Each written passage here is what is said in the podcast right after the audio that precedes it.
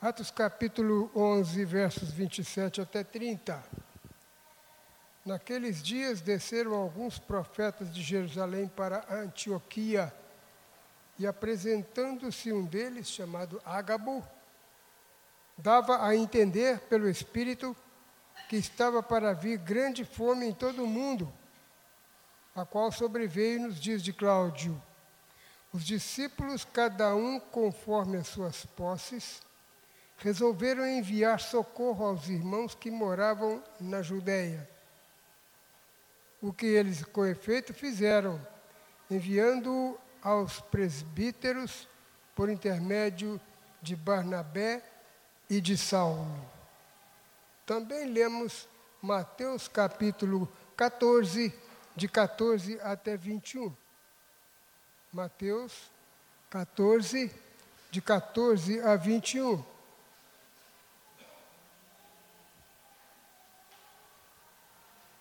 Desembarcando, viu Jesus uma grande multidão e compadeceu-se dela e curou os discípulos, curou seus enfermos. Ao cair da tarde vieram os discípulos a Jesus e lhe disseram: O lugar é deserto e foi adiantada a hora. Despede, pois, as multidões para que, indo pelas aldeias, comprem para si o que comer. Jesus, porém, lhes disse: Não precisam retirar-se, dai-lhes vós de comer.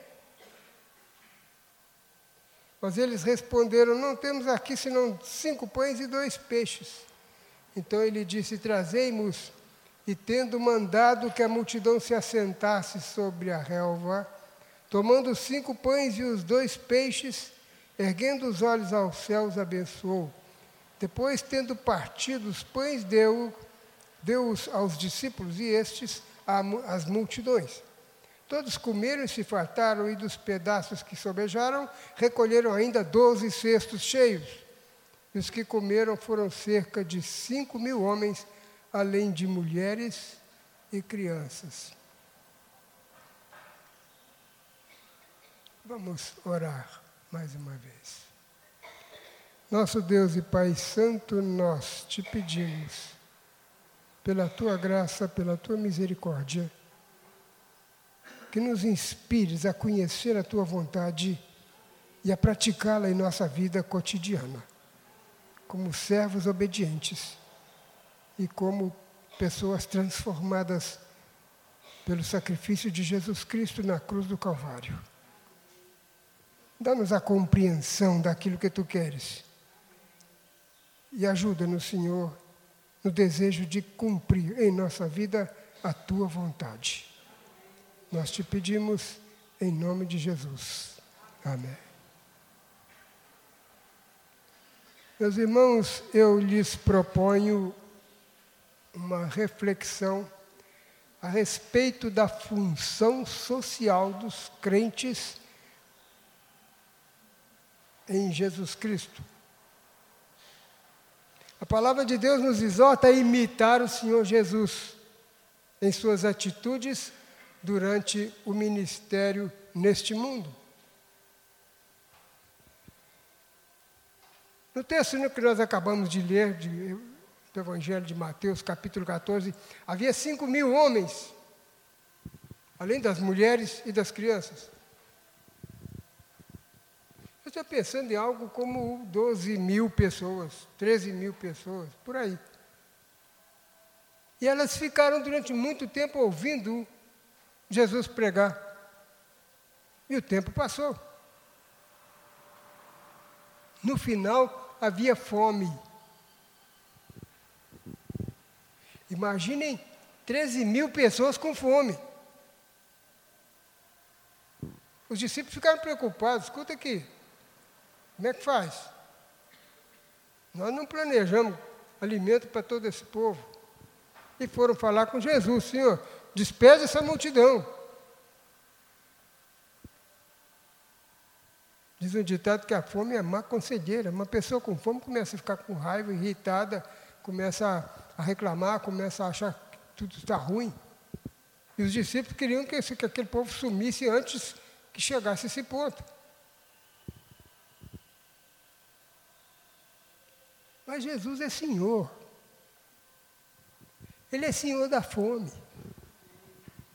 E ele falou com os discípulos: não precisa que, que dispensar esse povo, não. Vocês lhes dão o que comer. Essa ordem de Jesus aos, aos discípulos é toda uma teofania que leva a um, uma reflexão muito profunda. São 13 mil pessoas, e daí? Se fossem 10 pessoas ou 20 mil, seria a mesma coisa. Eu sou o Senhor. E alguns dos discípulos diziam: Nós, nós temos cinco pães e dois peixes. Com cinco pães e dois peixes, se o pão for grande, se o peixe for também grande, nós vamos alimentar umas 20 pessoas, mas são 13 mil. Mas a ordem de Jesus é simples, objetiva e direta. Dai-lhes vós de comer. Vocês são preocupados com a salvação dessas pessoas? Eu também sou. Nosso objetivo primordial é a salvação da alma. Quando nós acabamos de cantar este hino fantástico,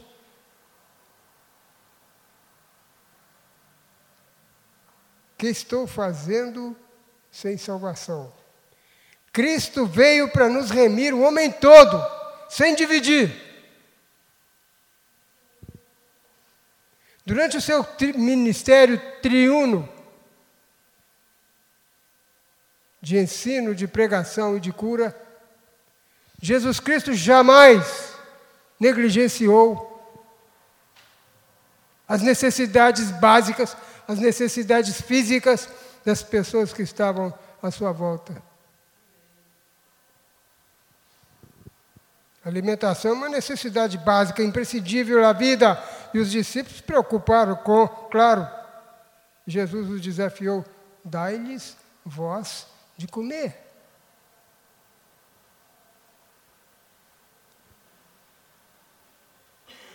O episódio de Jesus multiplicando os dois peixes, os cinco pães e os dois peixes, lembra Moisés no deserto com o povo de hebreu. Havia fome, havia sede. E Moisés clamou ao Senhor: Senhor, esse povo vai morrer. O Senhor nos tirou do Egito para morrer no deserto? E Deus providenciou o maná. E Deus feriu a rocha e saiu água. Porque não tinha outro jeito.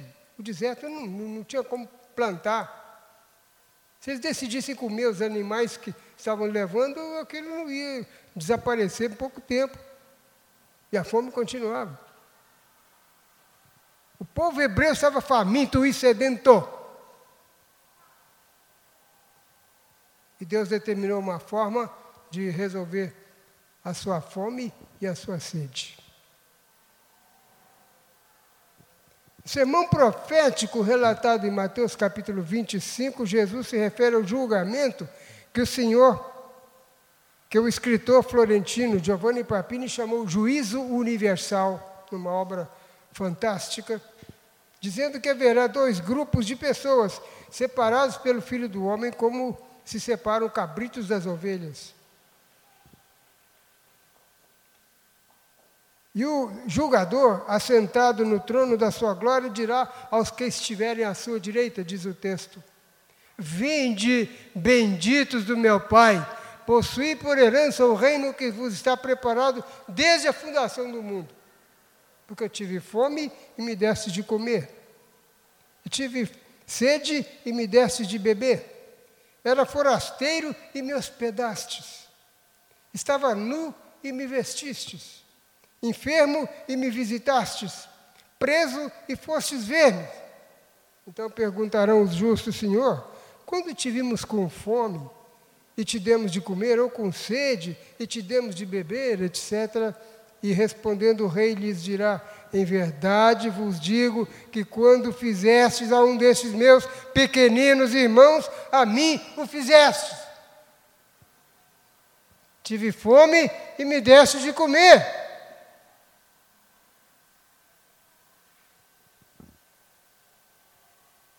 Jesus não está ensinando que as pessoas vão herdar o reino que lhes está preparado desde a fundação do mundo, porque deram de comer alguém ou, de, ou descendentaram alguém. Aquele reino está preparado para os salvos, para as pessoas que confessam o Senhor Jesus Cristo como seu Salvador pessoal. Mas há uma consequência dessa salvação.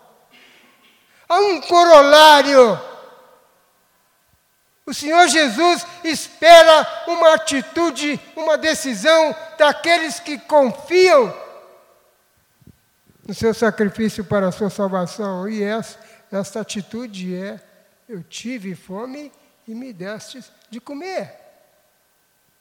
Eu tive sede e me destes de beber.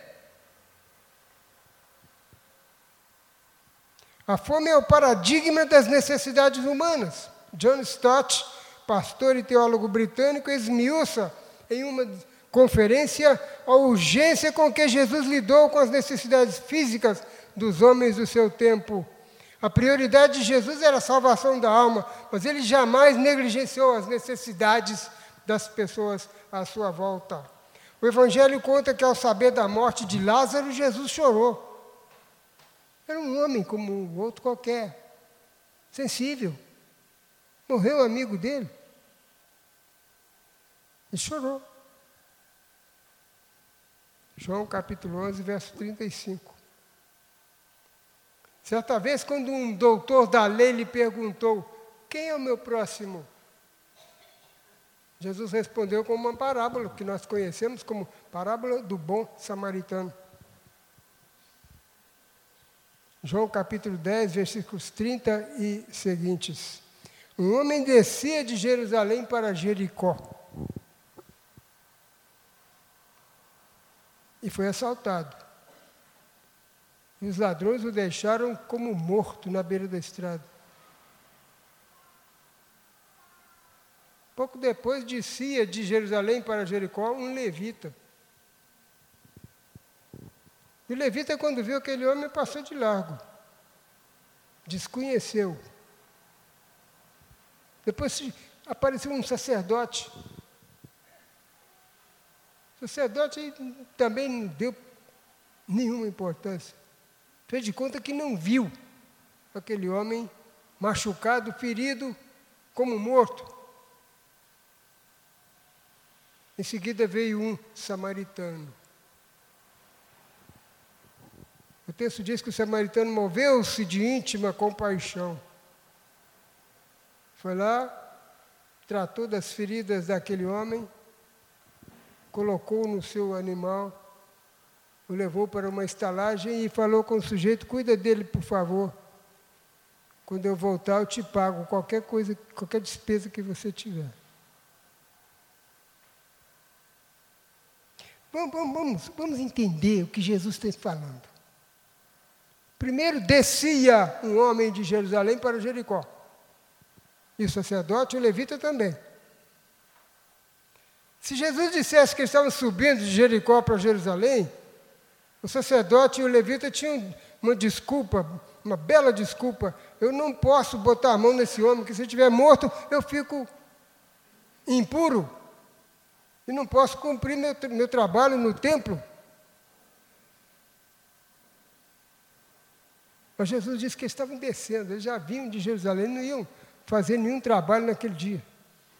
Já tinham feito.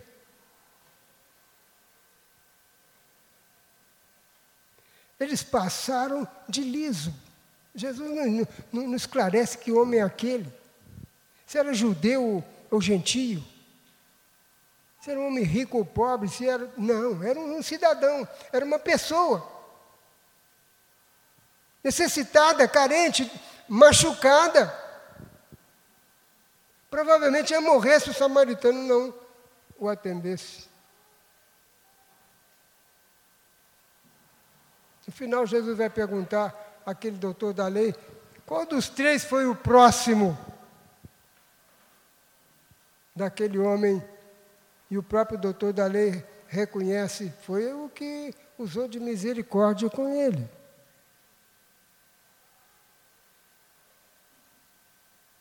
Com essa parábola, Jesus está ensinando que tem gente precisando de ajuda,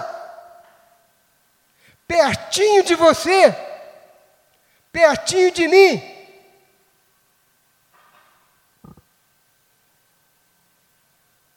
Às vezes nós agimos como sacerdote, agimos como levita. Fazemos de conta que não estamos vendo.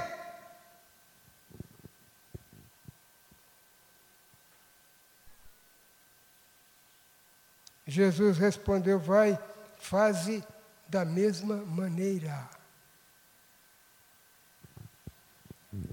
Jesus, Jesus não disse para o samaritano, para, o doutor da lei, olha, se, se não for incômodo, né?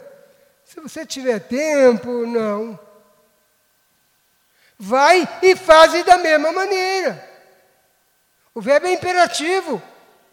Porque quem está dizendo é o Senhor. Ele tem autoridade, ele tem poder. Ele manda. Sabe o que nós temos que fazer? Obedecer. Calado.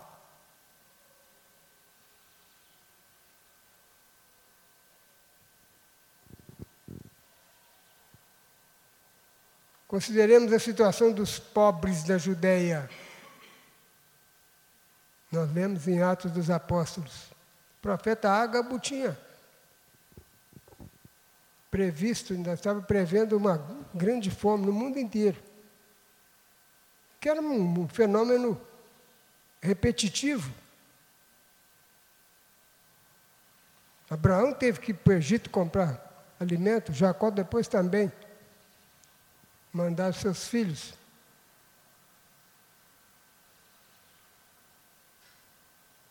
Uma grande fome ia vir. E os crentes tomaram conhecimento. Alguns porque Paulo instituiu uma campanha para angariar recursos para atender os pobres da Judéia. Que pobres são esses? No Pentecostes, muita gente veio para a celebração da Páscoa. Quando Pedro pregou o seu grande sermão lá em Pentecostes, o texto diz que houve 3 mil conversões. 3 mil pessoas aceitaram o Evangelho. Essas pessoas foram ficando, porque elas queriam aprender mais de Jesus aos pés dos apóstolos. Além disso, diz o texto que Herodes, é só ler o primeiro versículo depois daqueles que nós lemos, no capítulo 13 de Atos, Herodes estava aumentando ainda mais a agressão contra os cristãos. E os judeus gostavam disso. Isso gerou fome. Os judeus que lutavam, os patriotas que lutavam contra o Império Romano, comandados pelos zelotes, também, afinal, geravam alguma dificuldade financeira, porque a guerra tem um custo. Então há várias explicações para a fome na Judéia e particularmente em Jerusalém. O que, é que os irmãos fizeram? Alguns atenderam a solicitação de, de Paulo, mas houve outros irmãos que não tiveram essa orientação de Paulo e tomaram a iniciativa de tirar dos seus recursos, entregar para Barnabé e Saulo que levassem para Jerusalém. Tinha que ser dinheiro, porque levar mantimento naquela distância não tinha jeito. O fato é que os irmãos da Galácia, da Ásia Menor, os irmãos da Macedônia, os irmãos de Corinto, contribuíram para minorar a fome de gente que eles não conheciam e que não iam conhecer também. Que estou fazendo se sou cristão? Se Cristo deu-me total perdão.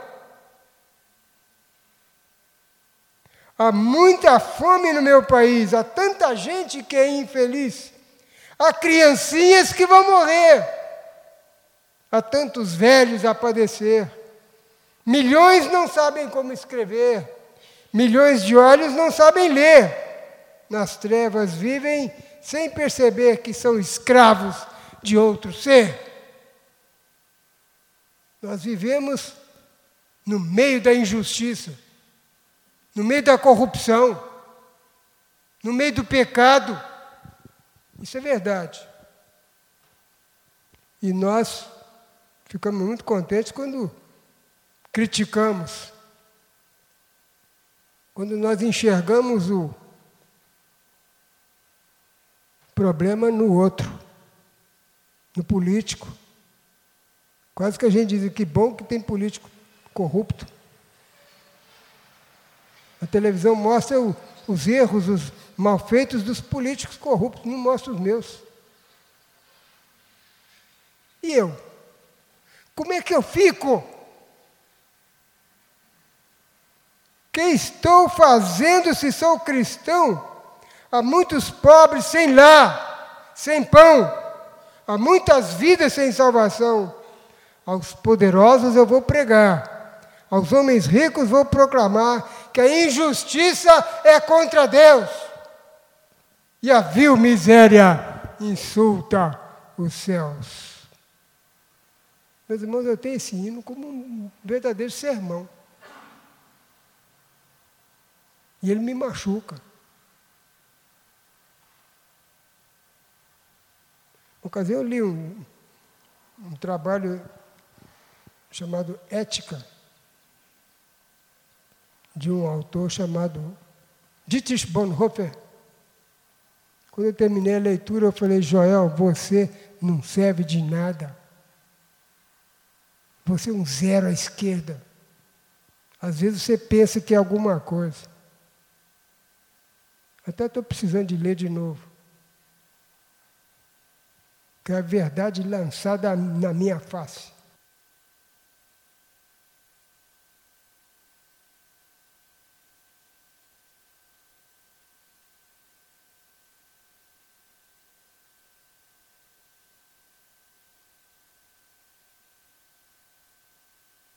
Jesus exige nada mais. Foi, foi o que.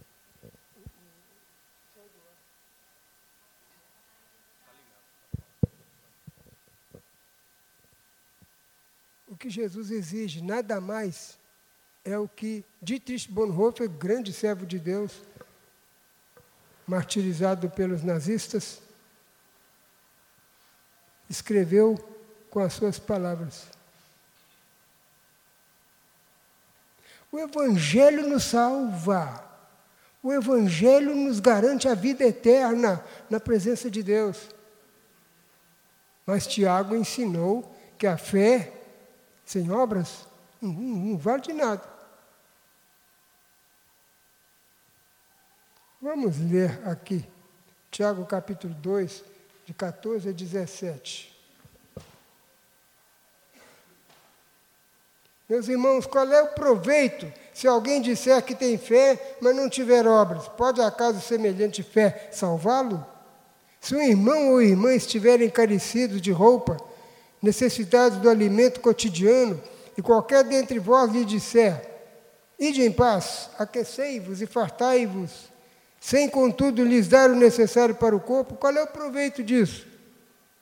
Assim também a fé, se não tiver obras, por si só está morta. O que estou fazendo se sou cristão?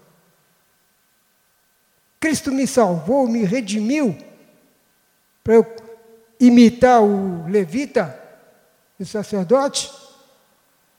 Não, ele falou com o doutor da lei: vai e faz o mesmo, o mesmo que o samaritano tinha feito. Meus irmãos, nós temos que refletir, nós temos que pensar, nós temos que nos aprofundar nas histórias da palavra de Deus, mas também temos que agir.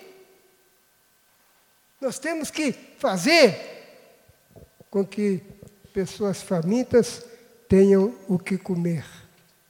aquilo que nós pudermos. Quando Paulo estava fazendo a campanha dele, ele não estava exigindo nada que os irmãos não pudessem dar. A ideia era que os irmãos dessem aos pobres da Judéia, de tal forma que eles tivessem o que precisavam. Se daqui a algum tempo houver fome em Corinto, ou na Macedônia, ou na Ásia Menor, e os irmãos da Judéia puderem ajudar, eles vão ajudar. Essa é a ideia do cristianismo. Ninguém vai ficar com fome. Nem quem hoje está com fome, nem você que hoje se alimenta muito bem. É a, a igualdade diante de Deus. O que estou fazendo se sou cristão? Estaremos agindo como servos do Senhor Jesus? Que Deus nos abençoe e nos inspire a imitar o bom samaritano e não o sacerdote nem o levita. Amém.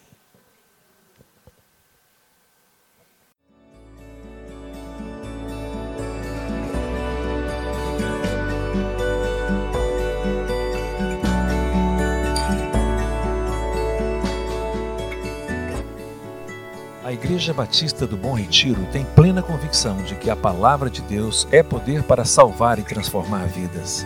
Nosso desejo é que essa mensagem tenha alcançado seu coração. Para saber mais sobre quem somos e em quem acreditamos, acesse ibbrpatinga.com.br.